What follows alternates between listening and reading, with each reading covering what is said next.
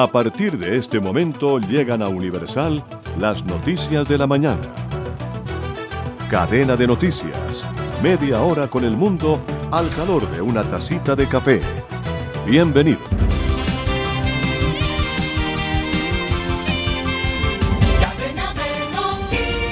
Buenos días, Barranquilla amanece, con 26 grados. El aeropuerto Ernesto Cortizos funciona normalmente. En cadena de noticias, resumen de noticias para hoy.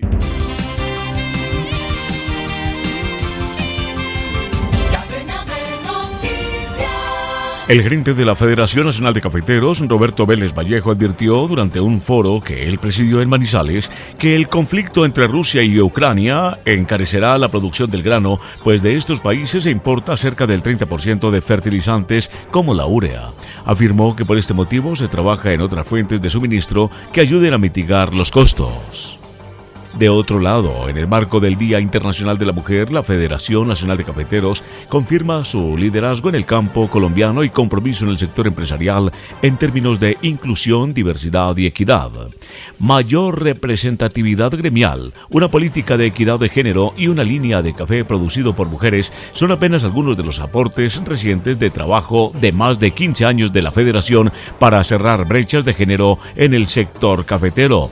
La creación del programa Mujeres cafeteras, el impulso de la asociatividad femenina y visibilizar el café de excelente calidad que producen para acceder a mercados de alto valor para que así mejoren su ingreso son otras de las muchas acciones de las institucionalidades cafeteras en favor de las productoras. Actualmente, 687.824 mujeres viven en hogares cafeteros, 46% del total y 25% de los hogares que trabajan alrededor del gremio tienen femenina. Y a propósito del Día de la Mujer en Colombia, se realizaron marchas en eh, diferentes horarios y puntos de concentración en eh, otras eh, ciudades del país, diferentes además a la capital de la República. Otras ciudades como Soacha, Medellín, Barranquilla, Cali, Villavicencio, Pereira, Cartagena, Cúcuta, Riohacha, Ipiales, Bucaramanga y Montería fue donde se desarrollaron estas marchas. Y es que en Colombia existen varias eh, colectivas feministas que año tras año se movilizan por eh, las diferentes ciudades del país para visibilizar la problemática y violencias de las que son víctimas las mujeres. Estos movimientos 24 por Colombia, Causa Justa, Somos un Rostro Colectivo, Tamboras Insurrectas, Mesa por la Vida, entre muchos otros, fueron quienes convocaron a las movilizaciones y plantones en distintos lugares. Estos son entonces los movimientos que han eh, convocado para mm, visibilizar las problemáticas, repetimos, y violencias de las que son víctimas las mujeres. En cadena de noticias, nos conectamos con Radio Francia Internacional.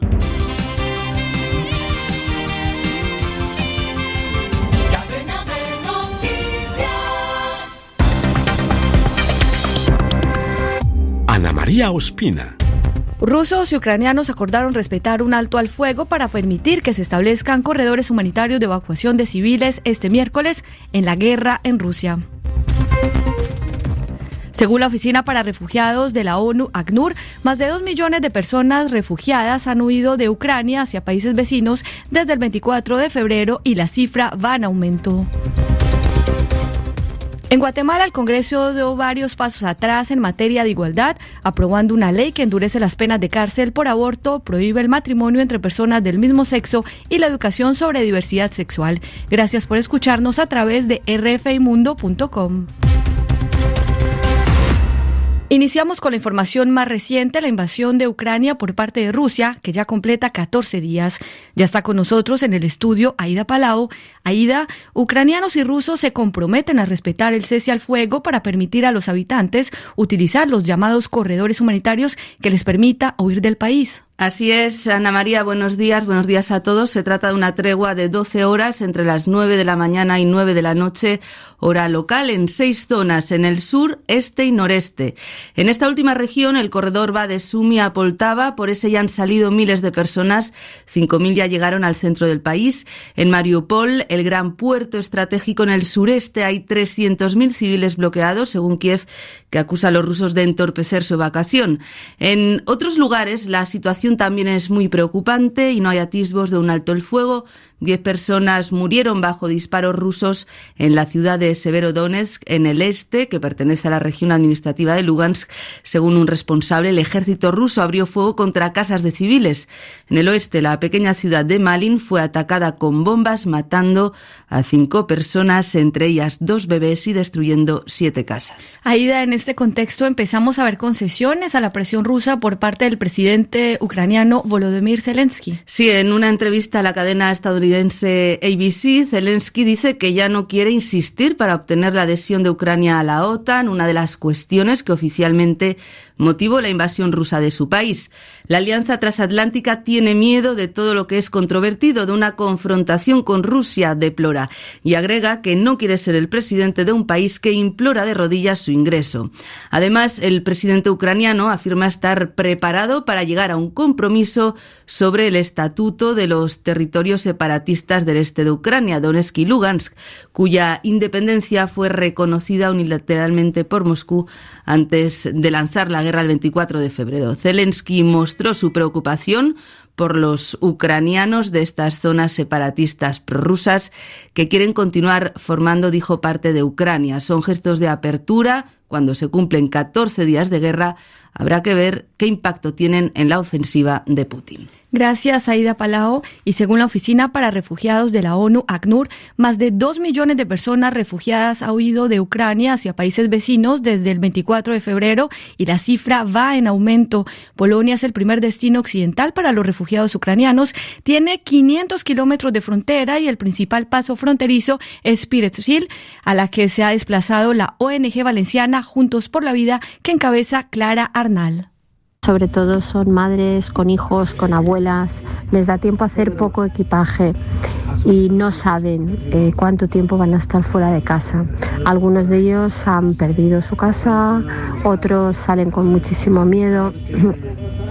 Pero bueno, todos eh, llegan muy, muy cansados en todas las instalaciones que se han habilitado para acoger a estos refugiados ya no son suficientes, eh, las camas que hay para que descansen tampoco se pueden duchar, lo que sí que hay es siempre un plato de comida caliente, en la sociedad, la ciudadanía polaca junto con las instituciones y las ONGs de Polonia se han volcado totalmente con los refugiados y desde luego suministros no faltan nunca. Hay muchísima ayuda humanitaria que ha llegado desde toda Europa. De hecho, en los almacenes nos cuentan que ya no pueden almacenar más ropa, todos los almacenes están completos. La OTAN sigue intentando coordinar el envío de material militar, aunque no siempre con éxito. Es el caso de Polonia, que ha puesto a disposición de Estados Unidos sus aviones soviéticos para la defensa de Ucrania, después de haber expresado sus reticencias esta misma semana, informa Carlos Herranz.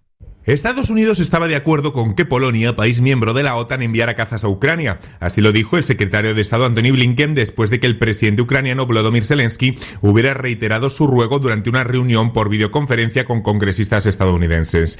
Blinken confirmó que los planes para ese envío de cazabombarderos tenía luz verde, añadiendo que trabajarían no solo para terminar de convencer a Varsovia respecto a la entrega, sino para determinar también compensaciones al ejército polaco. Pero el pasado lunes el primer ministro polaco Mateusz Morawiecki echó un jarro de agua fría a Zelensky y Blinken al afirmar que Varsovia no planea enviar por su cuenta aviones de combate ni pilotos militares a Ucrania. Ahora Varsovia anuncia una paradójica pirueta militar con su intención de trasladar a la base de Estados Unidos en Ramstein, Alemania, sus 28 cazas de fabricación soviética para que puedan ser puestos inmediatamente y sin coste a disposición de Ucrania, pero Washington ya ha expresado sus dudas al respecto, aunque reconoce que la iniciativa responde a las aspiraciones expresadas por Estados Unidos y el Reino Unido En las últimas semanas en las que han presionado para que los países de la OTAN que poseen aviones de caza de fabricación soviética, que son Bulgaria, Eslovaquia y Polonia, los pongan a disposición de las fuerzas aéreas ucranianas. El interés de que sean estos cazas uno de los grandes símbolos de la Guerra Fría y no otros reside en el hecho de que son las aeronaves con las que aprendieron a volar los pilotos ucranianos. Por la invasión a Ucrania, el mundo sigue aislando a Rusia con nuevas sanciones económicas. La agencia de calificación Fitch revisó a la baja nuevamente la nota de la deuda rusa, una decisión que significa que el riesgo de un impago de la deuda soberana es, a sus ojos, inminente. El rublo sigue desplomándose y ha alcanzado su mínimo histórico, perdiendo más del 40% de su valor. El Banco Central ruso anunció hoy que se limitará a 10 mil dólares, el máximo que un cliente podrá sacar en su moneda extranjera. La población se prepara a un nuevo cataclismo económico, como detalla bajo anonimato un investigador residente en Rusia. La gente corrió a los bancos. Yo estuve varias horas en el banco para retirar algún dinero, porque todavía funciona la memoria de 1998, cuando había un default ruso, la gente se quedó sin sus ahorros y eso fue sin guerra. Por eso ahora la gente preventivamente corre al banco, sálvese que quien pueda. Uno tiene que esperar hasta que te atienden y cuando te atienden te avisan que ya no hay dólares o no hay euros. Y el rublo está desvalorizando diariamente y desde hoy está peor. Se estableció lo que los argentinos saben como cepo cambiario. Todos estamos preparados para este tipo de convulsiones económicas. Evidentemente, por intuición, mucha gente corrió, por ejemplo, hacia la farmacia para comprar los medicamentos europeos para la población que tienen enfermedades crónicas. Y prontamente vamos a ver un problema humanitario muy serio ya en Rusia. En Estados Unidos, el presidente Joe Biden anunció un embargo sobre la importación de petróleo y de gas rusos para aumentar las sanciones impuestas contra Rusia a raíz de la invasión de Ucrania. El ocupante del Kremlin es para darle un duro golpe, según palabras del mandatario estadounidense, informa Xavier Vila, corresponsal de RFI en Washington. La prohibición de importar aquí petróleo ruso anunciada por el presidente Biden tendrá un impacto mínimo sobre Moscú, puesto que solo un 8% de las importaciones de crudo de los Estados Unidos provienen de Rusia. Por eso Biden apeló de nuevo a sus aliados europeos, mucho más dependientes del crudo ruso, para que den un paso adelante y busquen alternativas a esos productos energéticos. He mantenido muchas conversaciones con nuestros amigos europeos sobre cómo desvincularse de del petróleo ruso. La mayoría de nuestros aliados comparte esa perspectiva para un futuro en el que podamos conseguir una mayor independencia energética. Biden admite que su decisión encarecerá todavía más la compra de carburante para vehículos, un aspecto muy sensible aquí para el electorado en un contexto además de alta inflación. Por eso Washington trabaja con regímenes hostiles como Venezuela o Irán para que se añadan a las negociaciones entabladas por la Casa Blanca con sus aliados en el próximo Oriente para sacar al mercado 60 millones de barriles de petróleo de las reservas estratégicas, una medida que paliaría el incremento desmesurado del carburante para los ciudadanos. Desde Washington para Radio Francia Internacional, Xavier Vilá. Caracas reconoció haber intercambiado con Washington en el marco de una visita inesperada de responsables de la Casa Blanca y del Departamento de Estados Unidos que se reunían a su vez después con la oposición venezolana. Aún así, el tema en la palestra era el suministro energético de petróleo, el precio internacional del barril y abaratar su costo al declarar un embargo unilateral sobre el combustible ruso. David Smith, analista de Wola, opina para RFI desde Washington. Claro, con los cambios, con el conflicto en Ucrania, está claro que eso fue lo que, realmente eh, la gota que derramó el vaso, que lo puso interesante para Biden para tratar de aumentar el flujo de petróleo, especialmente en un momento en que están pensando tratar de... de repente hacer un bloqueo de, contra el petróleo ruso. El gobierno de Biden en todos los frentes está tratando de asegurar que hay uh, abastecimiento del mercado global de petróleo para que puedan actuar contra Rusia, ¿no? Porque todas las sanciones así tan fuertes y graves contra Rusia después de la invasión de Ucrania están sin, eh, con, la excepción del petróleo que está así no tocado porque ambos Estados Unidos y Europa depende mucho del petróleo de Rusia. Y mientras en el Día de la Mujer, ayer martes 8 de marzo, manifestantes en todo el mundo pedían que se respeten y amplíen sus derechos, en Guatemala el Congreso dio varios pasos atrás en materia de igualdad, aprobando una ley que endurece las penas de cárcel por aborto, prohíbe el matrimonio entre personas del mismo sexo y la educación sobre diversidad sexual. Detalles con Lucía Valentín. La llamada Ley para la Protección de la Vida y la Familia fue aprobada tras casi cinco años de debates en el Congreso. Su principal pilar es la lucha contra el aborto. Cualquier mujer que sufra un aborto espontáneo o intente acabar con su embarazo podrá recibir hasta 25 años de cárcel y hasta 50 años de prisión para la persona que la haya ayudado a abortar. El aborto terapéutico, el único posible legalmente en Guatemala, estará ahora más restringido. Además, se prohíbe expresamente el matrimonio entre personas del mismo sexo y se sanciona toda institución que promueva modelos de vida fuera de la heterosexualidad. La oposición de izquierda critica una ley que criminaliza la homosexualidad y viola los derechos de la mujer y por todo ello sería inconstitucional. Lo mismo opina el procurador de Derechos Humanos, Jordán Rodas, que anunció ayer una batalla para que el texto sea declarado ilegal por la Corte de Constitucionalidad. Terminemos el informativo con deportes porque esta noche el Paris Saint-Germain aspira a validar su billete hacia los cuartos de final de la Liga de Campeones. Necesita una victoria o un empate frente al Real Madrid. El otro encuentro de la jornada será Manchester City Sporting. Ya se clasificaron Bayern Múnich, que anoche goleó 7-1 a Salzburgo, también Liverpool, a pesar de la derrota 1-0 en su visita al Inter de Milán. Llegamos al final de Radio Francia Internacional. De estas noticias, sigan con nosotros para más análisis. Una pausa musical en cadena de noticias.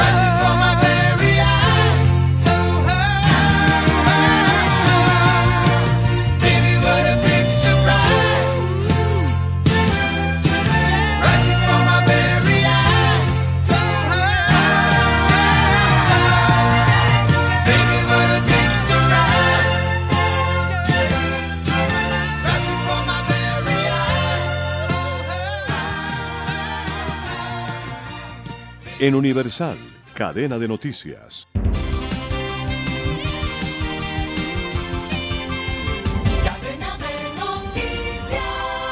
El Pentágono rechaza la propuesta de Polonia de transferir aviones de combate a Estados Unidos. El Pentágono desestimó la propuesta de Polonia de transferir sus aviones de combate MiG-29 a Estados Unidos para su entrega a Ucrania, calificándola de no sostenible, dijo este martes el secretario de prensa del Pentágono John Kirby. El Pentágono está en contacto con el gobierno polaco sobre el tema, pero la propuesta de Polonia muestra las complejidades de transferir a los combatientes a Ucrania. Simplemente no nos queda claro que haya una justificación sustantiva para ello, dijo Kirby. Continuaremos consultando con Polonia y nuestros otros aliados de la OTAN sobre este tema y los difíciles desafíos logísticos que presenta, pero no creemos que la propuesta de Polonia sea sostenible. Este martes temprano, el gobierno polaco presentó la idea de trasladar sus MiG-29 a la base aérea Ramstein de la Fuerza Aérea de Estados Unidos en Alemania, según un comunicado del ministro de Relaciones Exteriores. El gobierno de Estados Unidos luego los proporcionaría a Ucrania, dijo el ministerio. A cambio, Polonia solicitó aviones de combate usados para reemplazar los MiG-29 pero Kirby dijo que la idea presentada por Polonia era demasiado arriesgada, ya que Estados Unidos y la OTAN buscan evitar un conflicto absoluto entre la alianza y Rusia. Mientras tanto, los conductores de la costa este de Estados Unidos jamás habían pagado tanto por la gasolina como el precio promedio actual, que está alcanzando récord en los Estados Unidos, cerca de 4 dólares con 14 por galón. Las tensiones internacionales por la invasión rusa de Ucrania han desestabilizado el mercado. Escuchan Cadena de Noticias en Universal.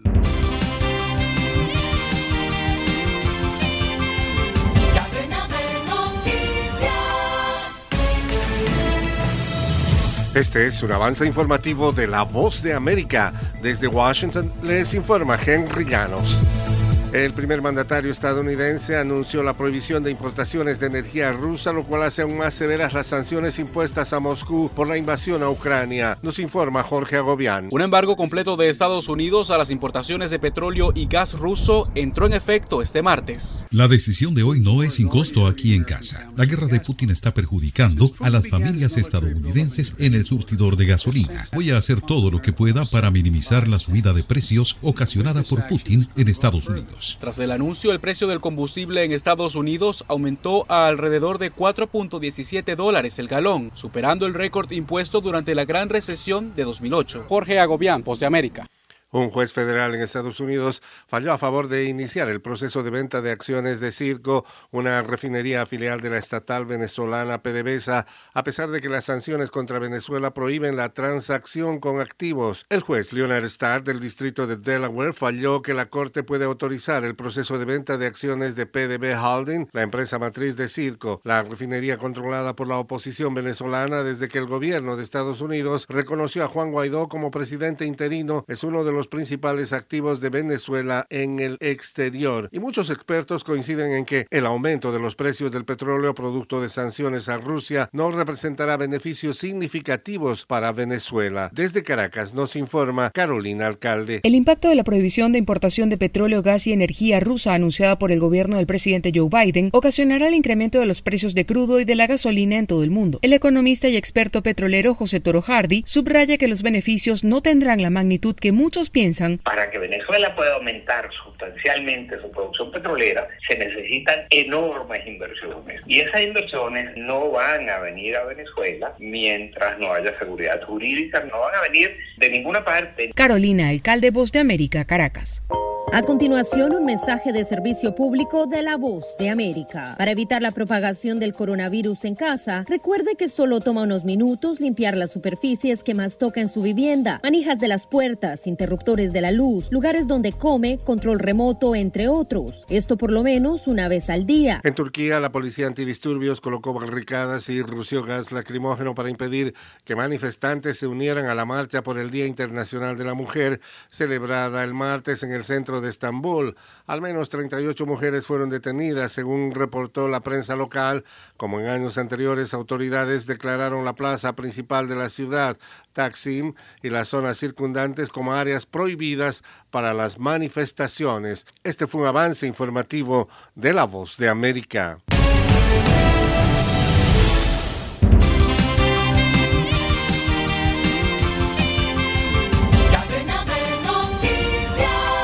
Alberto Marchena. Un 9 de marzo del año de 1987, la agrupación U2 lanza su quinto álbum. El nombre del disco, The Joshua Tree. El disco tuvo tres canciones en el top 10 de listas en el mundo.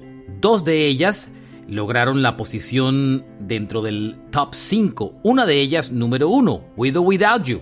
La otra, I'm Still Having Found What I'm Looking For. El siguiente sencillo, Where the Street Have No Name, llegó hasta el puesto número 9 de listas. El álbum se convirtió en número 1 en listas de Billboard y simultáneamente le permitió a YouTube ganarse el Grammy a Álbum del Año.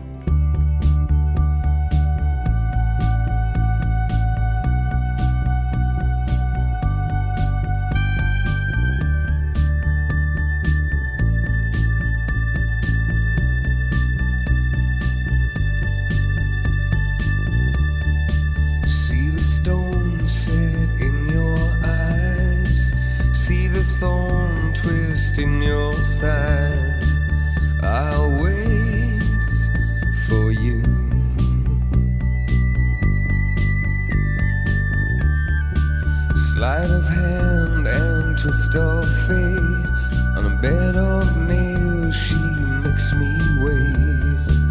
And I wait without you. With or without you.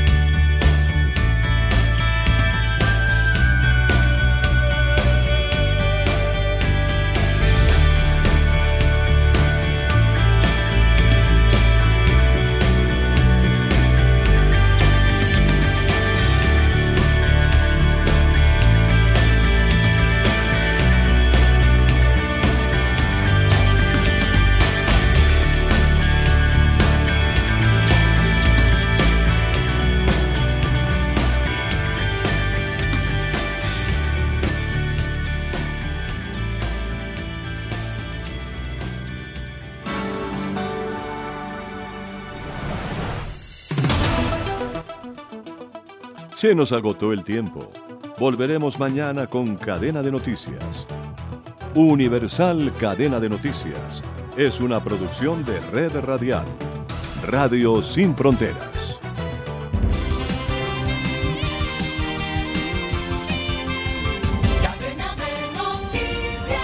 Este programa también puede escucharse como podcast en Spotify, Apple Podcast, Google Podcast o en nuestra página web www.redradial.co. Búscanos en tu plataforma preferida de podcast como Red Radial.